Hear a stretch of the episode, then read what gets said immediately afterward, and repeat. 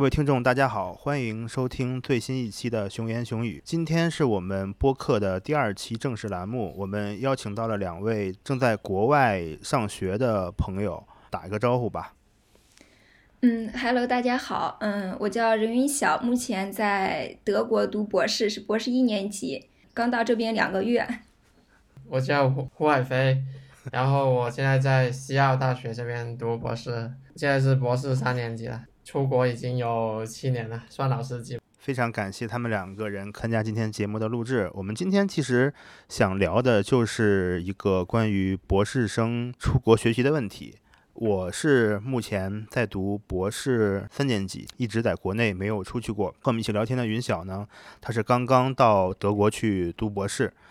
另一个嘉宾海飞，他目前是已经在澳洲学习生活了七年时间。今天我们就简单聊一下关于国外学习生活的一些状况和感受，以及他们的一些想法吧。好，呃，我们首先嗯盘盘道，聊一聊大家的近况吧。呃，我不知道现在是什么情况，你们应该是前一段时间都从国外回国过年了，是吧？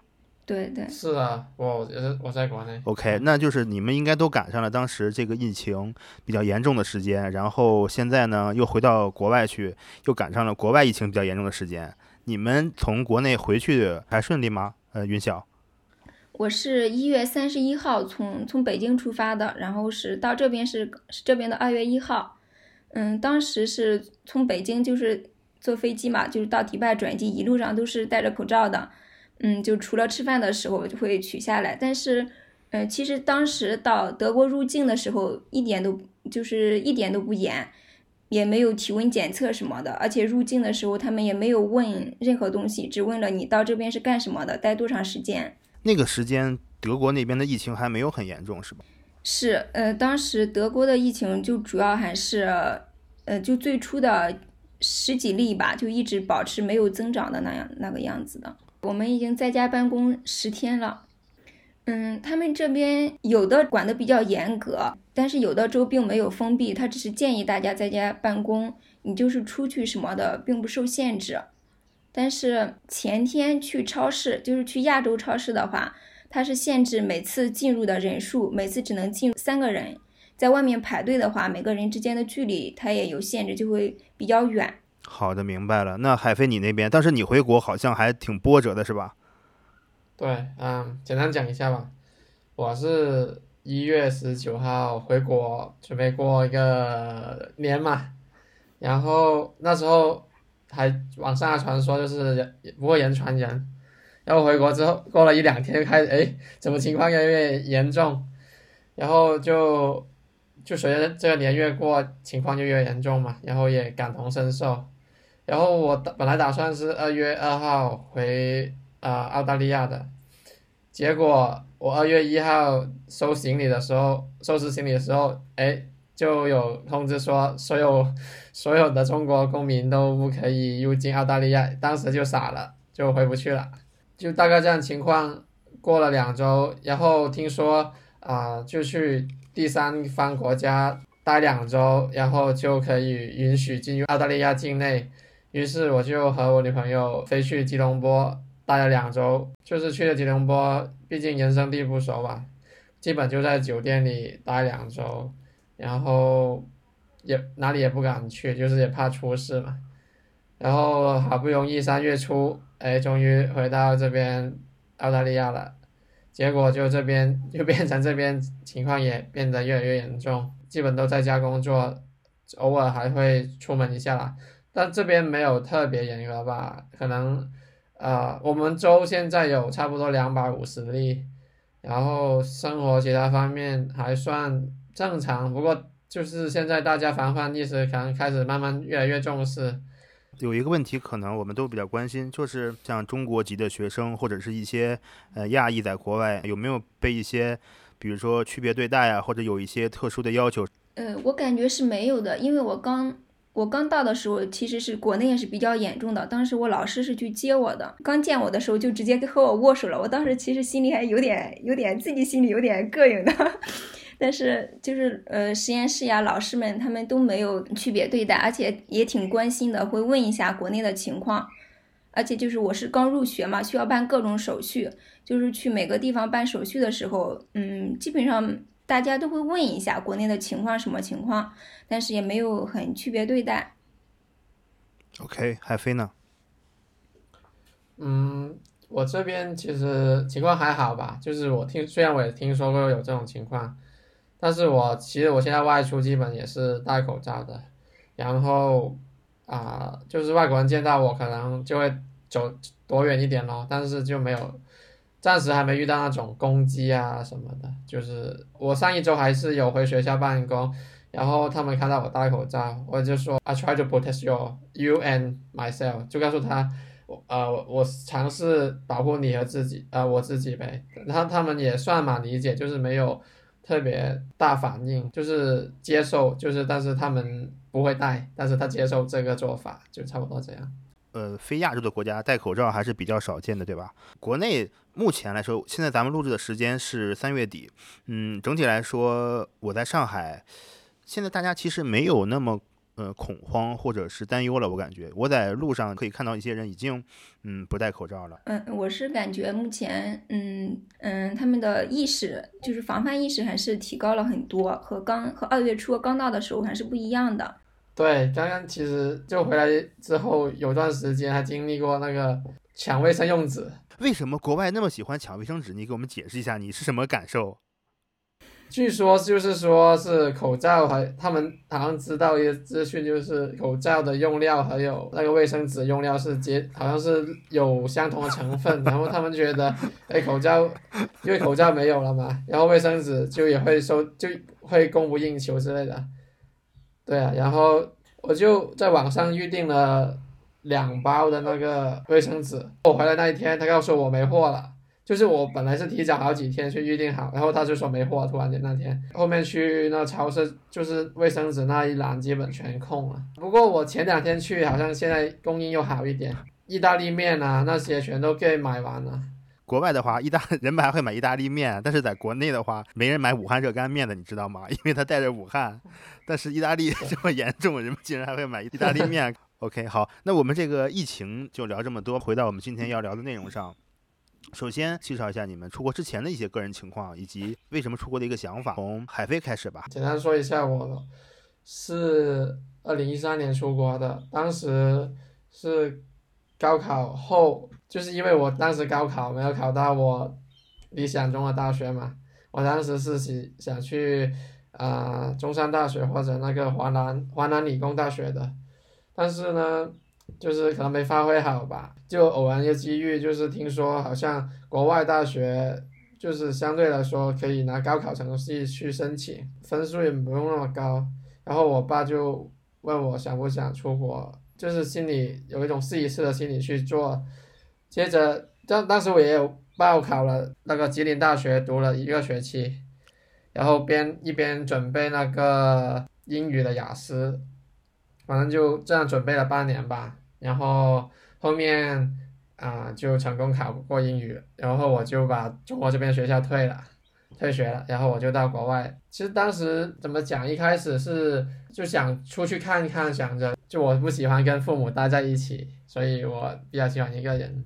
那你当时是为什么会选择去澳大利亚呢？这个是有什么考虑吗？啊、主要是当时可以使用高考成绩去报考嘛，我当时是因为这个原因，因为我不想从这边又从预科读起，就很浪费我的时间。对，现在有一些同学他们是本科毕业的话，想要去申请留学，可能就需要留意一下这个国外大学是不是承认你中国的高考成绩。对，现在大部分就是我当时是比较早了，现在是基本所有大学都百分之七八十吧，我觉得都会承认啊、这个高考成绩。但是我不清楚美国的，但是就是英国体系的大部分学校还是承认的。如果说是那个很顶尖的，当然可能他会有更多的筛选。好，OK，我在上大学之前可能没有没有这个想法，就是，呃，因为我研究生是，嗯，我们是中国和丹麦合作办学的，我们当时研一集中上课的时候，就是授课老师主要都是丹麦的每各个学校的老师，嗯，授课的方式可能感觉和国内就是完全不一样。像我们每节课可能老师就是他会有不同的老师讲，负责不同的方面去讲，然后还会涉及到他们实验室自己的一些研究方向。而且我们每节课堂他会给不同的一个话题，然后有小呃小组讨论，然后小组一起上去展示，嗯，就是有很多这样的活动，等于说是体会到了不同的一个一个环境和氛围吧。而且期间我们是有两个月到丹麦的一个呃学习交流的机会，嗯，在那边就是呃我们在那边也是有有导师的感觉，那个氛围就是更像朋友之间。因为是在丹麦嘛，北欧那边就是工作时间什么都特别自由，工作地点也特别自由，你就办公时间你可以在家，可以在咖啡店或者什么都可以，而且他们都是朝九晚五的，下午就是很早就就回家了，嗯，就是整个氛围感觉很自由，所以就是有这个想法想出去 看一看，我感觉这可能是其中一个一个原因，所以后来就是有有有这个想法想出国读博。这个申请的过程还顺利吗？呃，申请的过程其实怎么说呢？其实也挺漫长的，因为我一直是想申请全奖的。嗯，申请全奖可能你就需要，嗯，需要去呃准备去，呃去找很多资源，因为他这个是没有固定时间点的。你可能有有的老师他有资金的话，他就会放出来职位；他没有资金的话，就可能没有职位。我当时是申请的一个瑞典的一个学校，瑞典卡罗琳的。嗯，当时那个老师回复的也是很很积极的，就所以我就一直都是只准备了这一个，就没有再准备其他的。然后，但是最后就是一直吊在那了，就是口头答应你了，但是他职位一直没有正式放出来，耽误了很长时间。后来就是开始大范围的去申请不同的职位。嗯，还有一个原因是因为在欧洲大多国家，除了英国，大多国家你如果是嗯像我们说的是全奖，其实他们这边就是博士，相当于是。工作就是你职位，他是给你发工资的。读博士相当于是工作，你拿到的呃工资差不多和国内你硕士毕业之后拿到的工资是比那很多的，就是你税后的工资比你在嗯嗯在国内你找到的工作税前很高，所以就是嗯我想一边可以既读个博士，还而且你还有工资，嗯而且你博士毕业之后你的一个平台也会相对高一点，你不不论你之后是。想继续在科研上，或者是，呃，工作都会给呃一个更高的平台，所以是这几个原因。对，哎，那海飞，我问一下，当时你本科申请出国的话，这个费用方面是什么情况呢？本科就是当时我基本是自费的了，就学当时按照汇率算，想一下多少钱？好像一年差不多要二十万学费吧。明白了，明白了。然后。对，其他生活费加起来可能要十万人民币吧，在。那要是到了研究生、博士这个阶段，那边的费用是什么什么样的呢？嗯，这个其实研究生基本还是看你什么类型吧。如果这边有分授课型研究生，还有这个学术型的。授课型就跟本科差不多，只是来读一个学位。然后，但是呃，研究生，呃，如果研究型呢的。研究生或者博士生，一般的话就会有奖学金，我们这边也叫。然后奖学金嘛，啊，算下来跟女校的差不多吧，也我们这边是可能一万二人民币左右吧。那感觉整体来说，国外的这个博士阶段的这种算奖学金也好，还是算收入也好，其实相对而言，比国内的我们一些呃高校或者研究单位的嗯补贴还是要高一些的。呃，国内目前正常的话，嗯，像中科院系统的，呃，它应该是比较高的。可能博士阶段就是大概，呃，你从一年级到高年级的话，它是，嗯，应该是三千到五千左右的样子吧。但是你要到一些，嗯，高校的话，可能有一些，除了几个比较好的以外，其他的是达不到这个水平的。对，那你们现在补贴或者叫这种奖学金，它可以 cover 掉你的日常的生活成本吗？嗯，我们坐公交车是完全免费的，就是随便坐，整个州就相当于咱们那边的省，随便坐，公交车、火车都是免费的。嗯，然后生活费，因为我学校所在的是一个相当于是一个小镇吧，它也并不是特别大。嗯，德国这边的消费也不是特别高，感觉消花费并不是很大。OK，那海飞呢？我这边嗯。其实也要看什么阶段吧。就我单身的时候，呃，可能就花一千澳元，一千多澳元这样吧。但是我现在跟我女朋友一起，可能就花费消费，而且我生活久了，可能不同的消费会多一点。就是车，我有，因为我也买了车，油费啊，其他其他东西杂七杂八的，加上就是像现在会高一点吧。不过我觉得跟国内比，嗯。可能就一线城市的消费左右吧，但是基本就是奖学金能 cover 掉。嗯，OK，那你这个生活的一些事情，我们后面再慢慢聊哈。我们现在先把时间呃拨回到云晓现在这个阶段，可能海飞需要回忆一下，你刚刚从国内的一个环境，然后来到国外，当时海飞你刚来到澳洲，你先讲一下。其实也没有太难了，可能一开始就是住宿问题吧，因为一开始一般啊，你高中毕业之后第一次去国外。他们都会推荐你那些，因为我是找中介的，他是推荐你住那种寄宿家庭，就是住在那种国外人的家里，然后他们提供吃吃住给你嘛。就因为一开始就可能饮食习饮食习惯不同吧，他们每天就给你吃那汉堡，然后我吃的很不爽，就是觉得又吃不饱，有时候有晚餐就给个汉堡给我，我根本就吃不饱。就是他们有给那个 WiFi 给你用，但是他限你的速度。我当时记得我，只能限你一百 K，不能超过，真是气死了。做什么事超慢的网速，当时去到，然后后来就慢慢自己熟悉了环境之后，我就认识一些朋友嘛，就跟他们合租搬出去，然后就自己做饭咯什么的。当时在国内也不会做，但是就是去到什么都自己学。当时去到也就是天不怕地不怕，感觉自己什么都去学一下。还还适应的蛮快的，然后，嗯，就上学的话，就是自己坐公交车了。一开始，嗯，去到学校，可能感觉最大不同跟国内就是，就是他们是一种小班制嘛，不会像一个班级这么多人，我们就这一圈子选这课的人一起上，那但下课之后你就可能互相不认识，就有时候呃。有好也有不好吧，就是在国外可能就不像中国这样，可能四年你都待在一起，那种室友情啊什么这种情谊是很深的。但在国内呃，在国外的话，可能就可能就在互相做作业的时候，我认识你一下，呃下学期可能选不同课，我就不认识你了，就是这一点有点不同。然后另外就是刚去到的时候，可能自己也比较大胆吧，也也做过一些勤工俭学的东西。当时呢，嗯。也去过帮那些呃外国人打扫那些花园啊、扫地啊之类的，然后也通过自己努力赚到一些一些钱吧，虽然不是很多，但是有时候也蛮开心的嘛，因为一毕竟在国内都是问父母拿的，然后自己赚到一些钱还蛮开心。嗯，虽然是有时候也比较累了，就是扫地啊什么的，嗯，之前在国内也没有太多做做这这种活，就是我在国内。可能就有一点点内向，但是在国外我就因为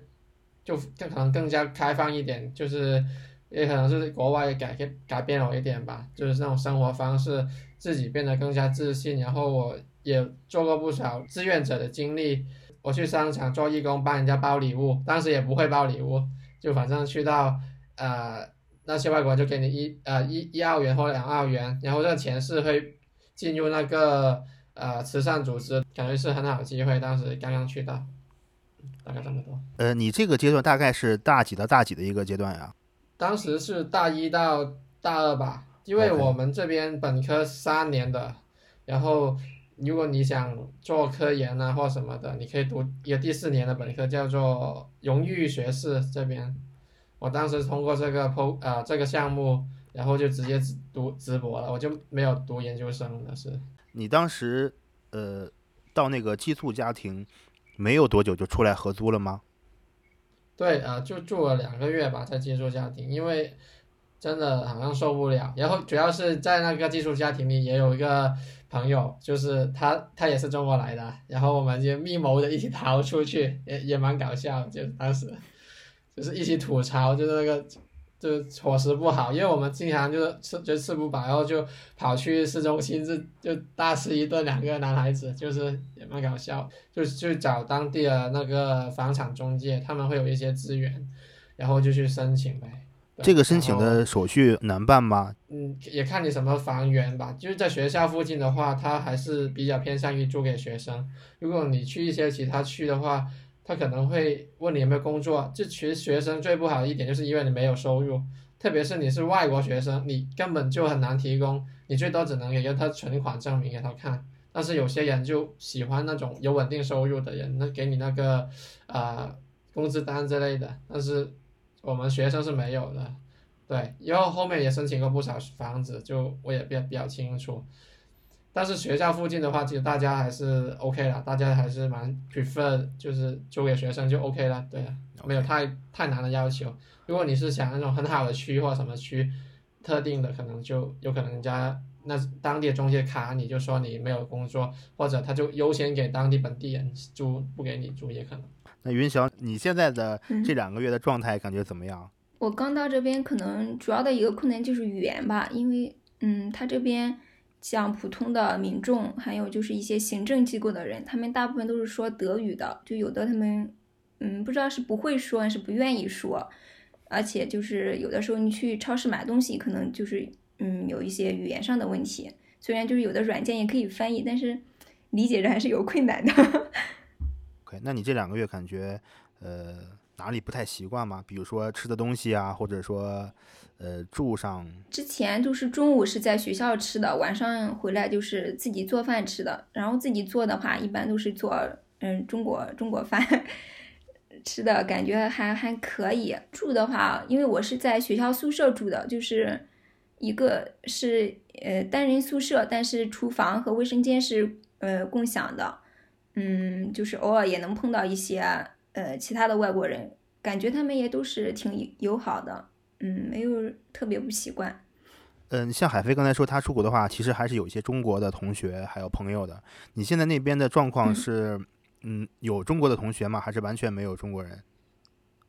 呃，有有中国同学，但是就可能，嗯，有的不是一个系的，就是有的时候你在路上啊或者什么也能碰到一些中国同学，但是目前没有就是那种关系特别好的，因为我刚来的时候也是国内疫情比较重的，我感觉可能中国同学，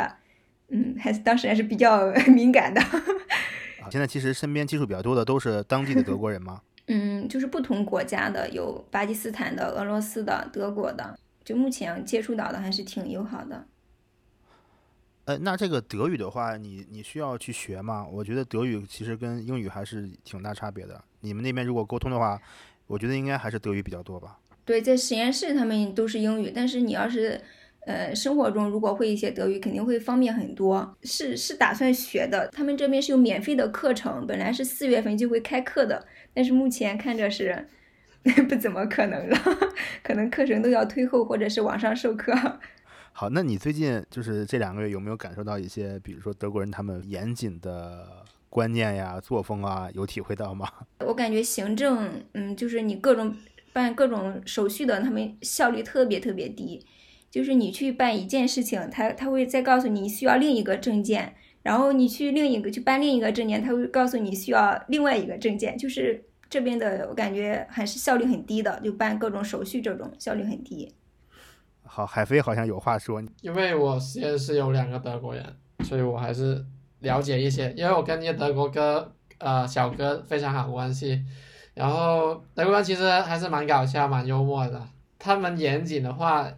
我我最直观的感受就是他们，因为我们会开组会什么的，然后有时候我会做一些 PPT 嘛，然后有一些有时候我一些语句上上面那些字母大小写不同，他们也会把我抠出来，那里做的不好，做的不好，然后他们会很多把一些小点注意到你 PPT 上的小错误，他告诉你，这是我最直观对他们严谨的感受吧。不过总体来说，他们还是就是很幽默，然后比较爱喝啤酒了。澳大利亚这方面它的效率什么的，你觉得跟你在国内有差别吗？那肯定有啦，国内这效率是很快的啊，在这边就是慢了，也是可能是发达国家通病吧，可能人工贵，人所以他没那么多人手。像修一条路一百米的话，他可以修一个一两个月，然后起呃建造一个房子的话，就四层高的房子，它要建四呃差不多一年半才能建好。对啊，所以但是他们怎么说，我感觉做出来质量还蛮好的东西，虽然时间耗时蛮久，但是以我个人经验，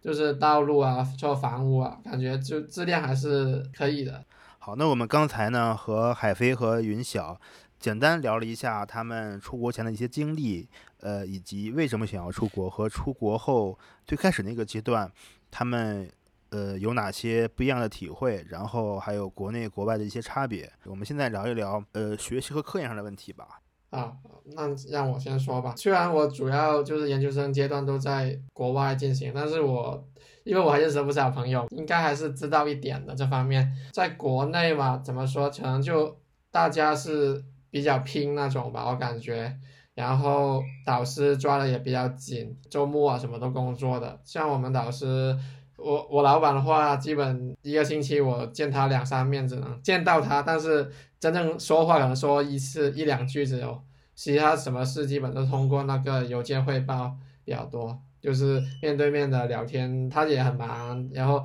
呃有时候他也回屋照顾一下自己家庭，然后就是没像中国有这么多机会跟那个导师可能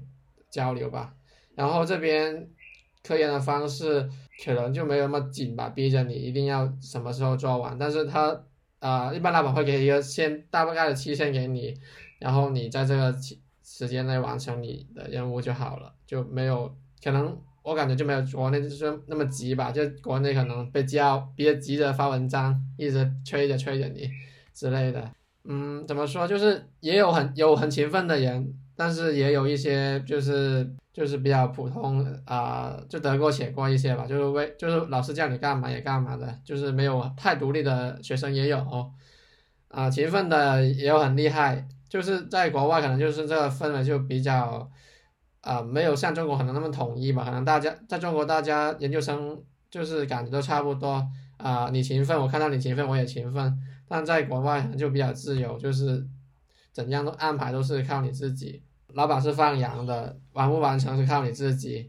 师兄师师姐之间哦师弟之间还是还蛮多交流，蛮多想法那种交流的。对，就是还有就是，我可能在国内会有一些恶性竞争的事，我不知道会不会有这种，就是可能一些师兄哈会不教你一些东西，或者他们知道一些东西不跟你讲。但在国外，就是大家还是不会有这方面的思想，就基本如果他研究出来一个。呃，或流程啊之类啊，你问他，他基本都会毫无保留告诉你。呃，如果你比如说在学习上有一些困难，或者说你的课题有一些想不通的地方，你这个时候是怎么一个沟通的流程呢？可以直接找到老板吗？还是说你会跟谁去聊一下？首先呢，一般就跟博士后，一般我们每个组都会有一到两个博士后的。跟他们就一般老板呢，我老板只会把关那种重大的东西，比如一篇文章，他是想怎么写，这种研究方向的东西他会把把控。但是我老板其实，因为我们是做生信嘛，啊，他其实个人是不太懂生信分析的，但是他能看得懂你分析的结果，他知道你哪里错，他厉害就这点。然后具体的分析问题呢，就要就要回到。博士后，博士后是分析很厉害的。一般的话，跟博士后讨论，如果博士后觉得这个问题是大问题，他就会让我呃发邮件，也就是把这事情描述一下，也跟老板说一下，然后让老板知道，然后让老板去决定这个东西。对，如果你是分析问题或者编程问题，他就直接让你问博士后。但是如果是生活上或者是就是。关于就是你学习上一些东西或者其他的吧，就老板有老板要管的东西，你那方面问他，他也会马上给你答案的。对，呃，我和海飞有一个共同的感受，就是就是他整个研究氛围还是比较自由的，就是大部分老板都不是那么 push，嗯，但是这一点和我其实和我我在研呃国内研究生期间是没有特特别大的差别，因为我。嗯，研究生的时候，我们实验室的氛围也是很自由，就是实验室的老板和实验室整个氛围也是挺不错的。但是还是有一点的差别，呃，就是我们也是有小老板和大老板的，因为感觉和呃，就是和小老板、大老板之间，其实更像就是一个师兄师姐的关系，就是你问的问题就是没有像中国，就是感觉他是老师交流着，有什么问题交流着，感觉更对等。同事之间相互之间的交流也是没有那种二次竞争。同事之间就关系还是比较好的，没有那种暗里的各种东西。好，呃，其实我我要呃替国内的博士呃澄清一点哈，所谓的竞争这个话题，其实因课题组而异吧。呃，以我们组来举例，可能我们每个人的工作，呃，是有相关联的。比如说，我们不同的人会做不同的分析和数据，但可能呢，我我的课题会用到一些你的结果，然后你的课题会用到一些我的结果，并不会存在一个特别明确的竞争。但是我知道有一些实验室，他们可能是，呃，这个要考虑到可能一个实验室的管理方法和思路了。有的实验室他可能，比如说会安排三到四个同学同时做一两个相同的课题，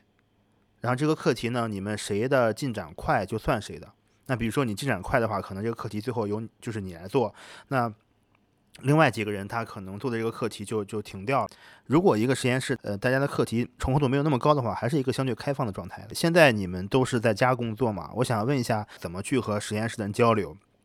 怎么去和你的老师交流？然后你们之间怎么同步你们的进度？可以给我们稍微分享一下。呃，海飞先说一下吧。和导师间就每周发邮件吧，然后更新一下你这周进度。然后开会的话，我们呃就是这几周都有开会，因为我的项目是合作多的，然后基本就用 Zoom 吧，不同的啊、合作者之间讲咯，然后导师再把任务布置给我们。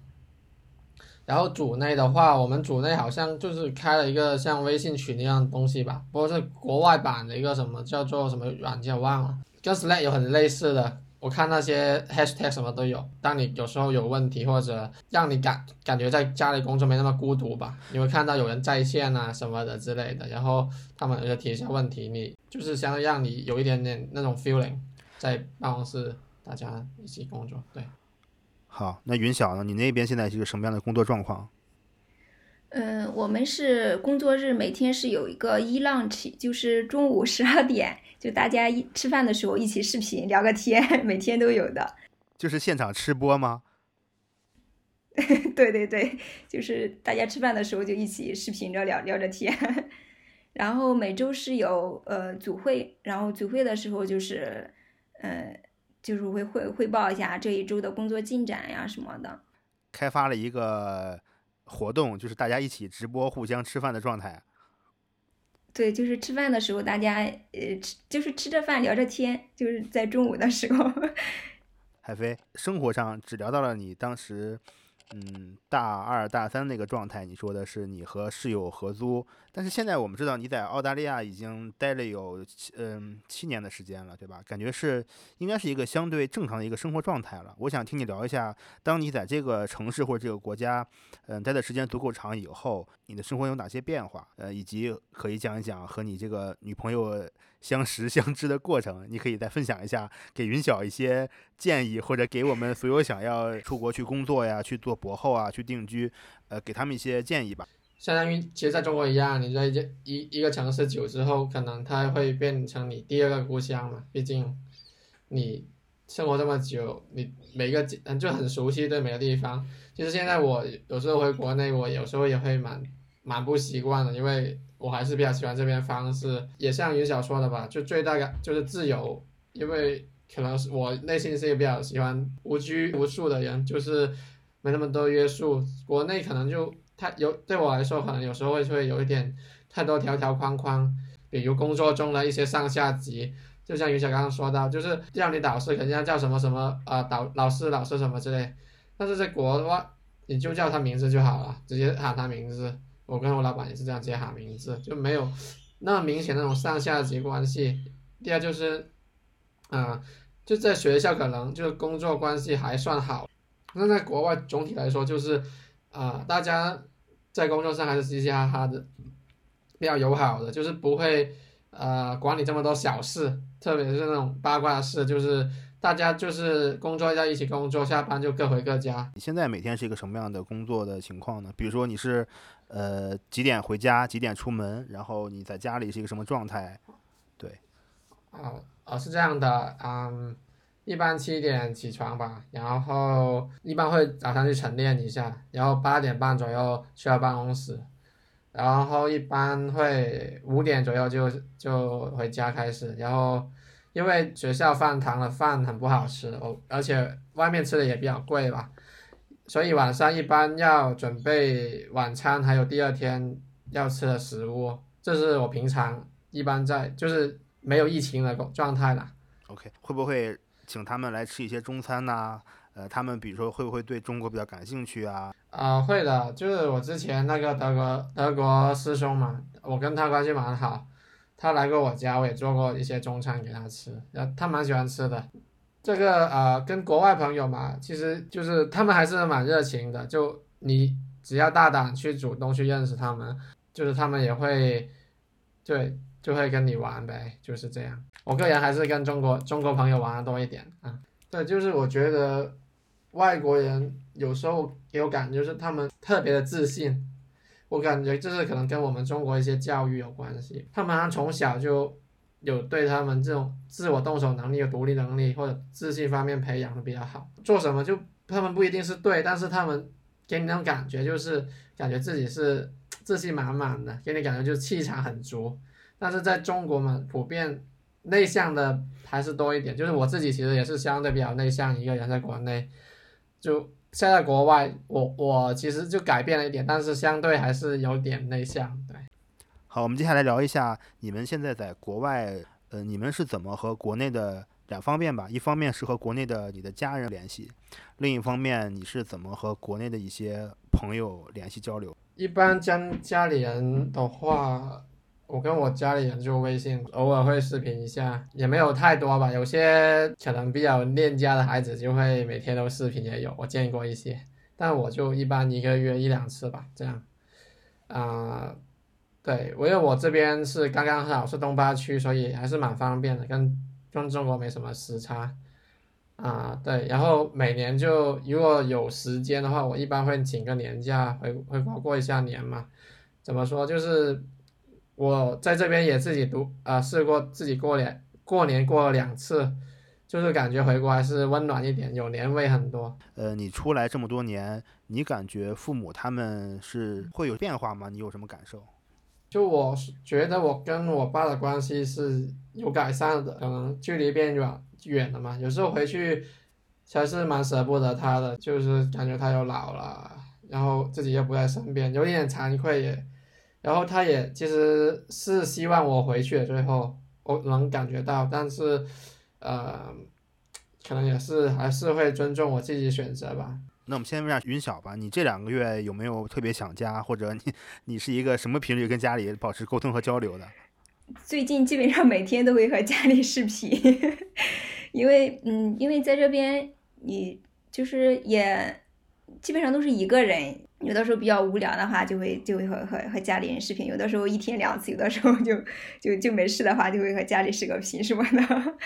一般就是早上起来视个频，然后中午吃饭的时候 视个频。然后就有一次，大概我是两天没有，就是那两天比较忙，没有往家里打电话。然后我妈就是给我打电话，呃，当时好像比较忙，也没有接，然后就让我姐妹轮番的 问我是怎么回事，就他们就会特别担心。好，我说一个我的感受吧，嗯，嗯我是觉得只要我们和父母不在同一个城市，我觉得其实无论你是呃，比如说北京到上海的距离，还是嗯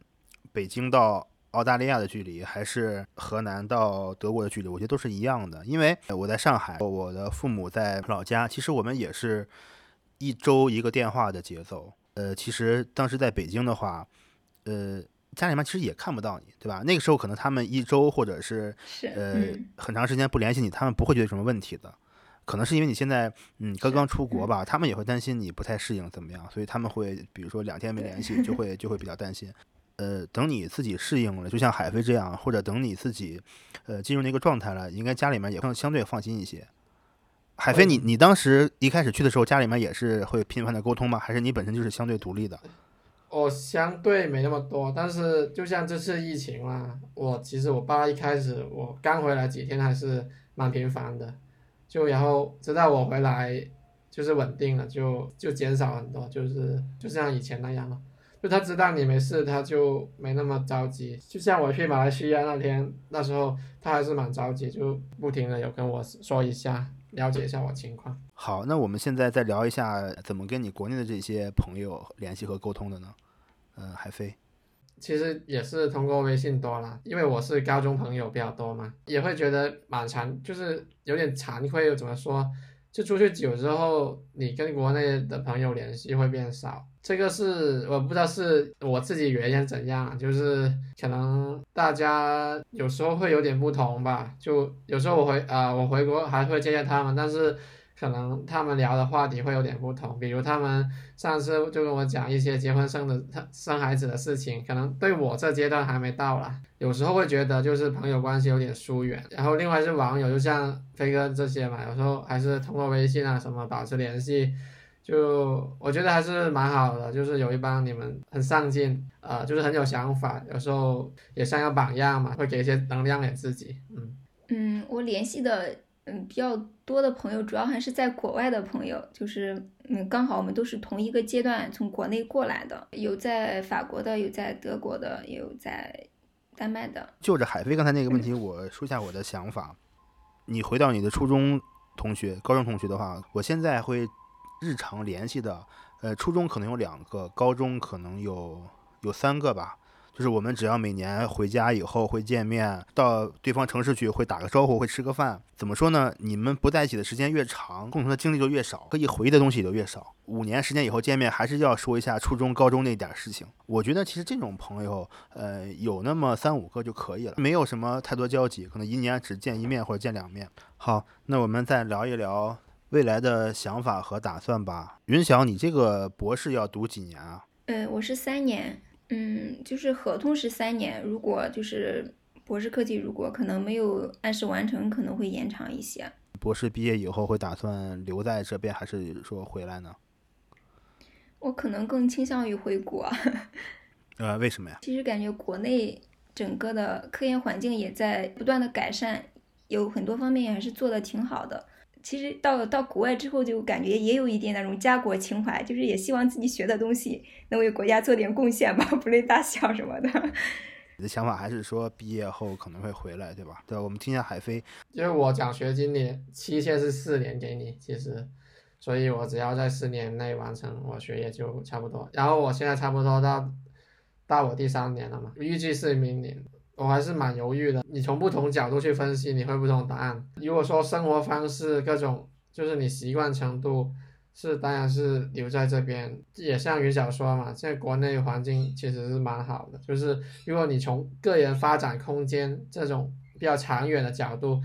来看，是国内远远比是国外好。因为在国外工作，你其实。讲真，你很难爬到上去，因为如果你不是特别特别优秀那种，在这边做教授啊什么，其实你是很难就是进入他们那个制度里面的。但是我也参考了很多，其实我认识很多其他在美国的一些华人学者，就第三种选择，他们就你毕业之后可能会继续做一些博士后工作，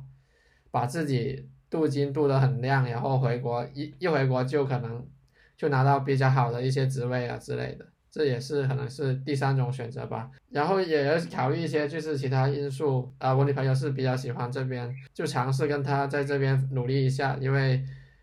还是有机会嘛，就不要浪费。我目前打算是在这边找一些博士后的工作，再过一两年，然后再然后再打算是不是回国啊，还是怎样？那边博士毕业的，呃，师兄师姐，他们一般是做博后的多，还是说去公司工作的多呢？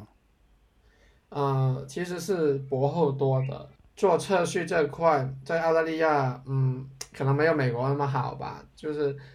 呃，主要只有墨尔本或者悉尼是比较有，就有这种公司。就像我们，我在这个叫西澳洲的就没有，基本没有这做测序的，最多就有销售的人在，但是你做分析啊等等的，是没有这个东西在的。大部分是用自己还是做博后了，都去做博后。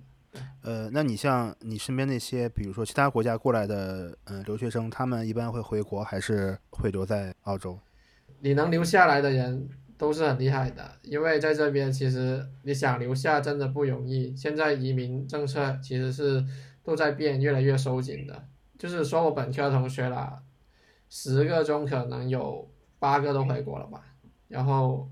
最后留下来的靠自己努力的也有已经拿到呃永久居留权的也有两三个人已经拿到了，通过自己努力，这但是确实是挺不容易的，对，啊你要跟本地人竞争啊，很多一些原因，对，很多其他一些因素嘛，嗯，就长久发展来看，当当然是国内好了。怎么来说，还是为了生活嘛。如果你这样想，可能在国外会更加舒适、简单一点。云晓和海飞可以给我们听到这个节目的朋友一些建议吧，比如说他是呃本科毕业，或者说是研究生毕业，在犹豫要不要出去读博。我觉得嘛，如果你自己有能力、有机会，啊、就是有实力的话，个人觉得是你应该出来看一看的。毕竟世界这么大，作为学生期间是我们相对比较自由的，就是你没有这么多顾虑，有机会还是要出来多见识一下。就是我觉得你的人生观、价值观，就是你会得到一些锻炼，在国国内是没有的一些一些机会嘛。对，我感觉就是，如果打算申请国外的学校的话，嗯嗯，如果申请博士的话，最好还是申请就是有职位的，或者就是，嗯，我对就是国内也有那种 CSC 的，就是通过国内资助的那个，我不是很了解。如果是想申请职位的，其实就可以一直多关注不同的资源，多尝试一下，多申请一些职位。就是不要像我刚开始一直寄希望于一个职位上，这样因为毕竟是双向选择的，就是既是他给你的回应是比较积极的，就是也不要那样完全寄希望于一个。另外就是多申请，嗯，可能这个过程可能很漫长，那可能通过好多次的面试呀、什么的都有。另外就是在选择上，如果能选择到一个就是学校也很好，然后实验室也很好，然后就是实验室的方向也很自己也也很喜欢，还有就是老板也比较牛。如果这三者都比较能都选择的，当然是最好的。就是如果不能三者都兼顾的话，我个人更倾向于就是从研究方向。然后实验室的氛围，然后再到学校，这样倒着的一个选择。呃，可以去哪里关注这些，比如说招聘的一些信息呢？呃，一个是就是它不同的学校的网网站，嗯，像不同的学校的网站，它它都会有公布，就是不同的职位，它这个一般是公布出来的。还有就是你其实你就可以根据你自己比较感兴趣的方向，如果你有感兴趣的方向，可以直接联系这个老师，就问他有没有职位。嗯，如果他，嗯，他有或者没有，他就是如果对你的个人的背景也比较感兴趣的话，就可以先聊着。其实我是感觉没有发出招聘通知的话，你提前联系还是比较好的，因为你就是和老师提前有一个了解。有的有的发出来招聘通知的话，他其实这个老师他可能提前已经面试过很多人了，他才发出来招聘通知。大概这个时间需要提前多久开始准备？嗯，这个其实也就有一点运气，我感觉差不多是半年时间吧。因为你太早的话，你可能你很多的，嗯，你的很多毕业的一些嗯成果或者一些其他的东西还没有出来。嗯，太晚的话，可能就是因为他你这个申请，它也需要一定的时间，六七个月应该差不多了。语言或者其他的一些准备工作，可能就需要更早一点的准备。我感觉目前欧洲这边大部分学校其实它。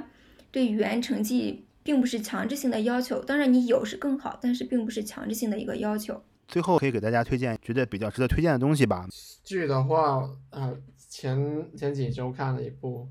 啊、呃、Netflix 上的《李斯朝鲜》嘛，它就是主要是讲朝鲜李氏王朝，然后一些啊、呃、宫斗啊，然后但是是以上市为一个载体。是蛮刺激，然后剧还是拍的蛮好的，就是一个古装的剧，有两季，每一季有六集。然后书本的话，啊，一本叫《Atomic Habits: The Life-Changing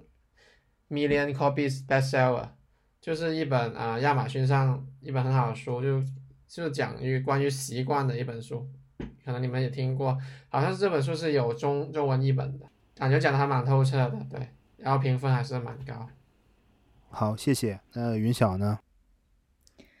嗯，呃，就前段时间，呃，也是一个朋友推荐的一个关于英国的，有一个叫《九号密室》，它是一个就英国的一个黑色喜剧，就不同的短片组成的，就有的看着还是挺有挺有意思的。但是有的感觉有点恐怖。呃，好，接下来我可以替大家问一个问题，呃，你们最好再介绍一下你们的专业在的城市和学校。呃，如果我们有听众想联系你们的话，可以通过哪些社交平台找到你们？现在我读的专业是生物信息，然后主要研究方向是啊、植物的放基因组的构建，还有一些相关的啊、基因的挖掘之类的啊。我现在在澳大利亚珀斯，是西澳大利亚。如果大家嗯想找我的话，可以加我的微信吧，推推特也可以。云晓呢？我目前是在德国马堡大学，嗯，然后我的专业方向是，嗯，就是用深度学习去研究抗菌素的耐药性的。如果想联系我的话，可以给我发邮件。我会把云晓的邮箱和海飞的 Twitter 账号都放在我们的节目的说明中。如果呃你对生物信息这个专业或者对他们所在的学校感兴趣的话，呃可以和他们联系沟通一下。那我们今天节目呢也差不多了，就录到这里。呃，我们和大家说一声再见吧。谢谢大家的收听。啊，再见。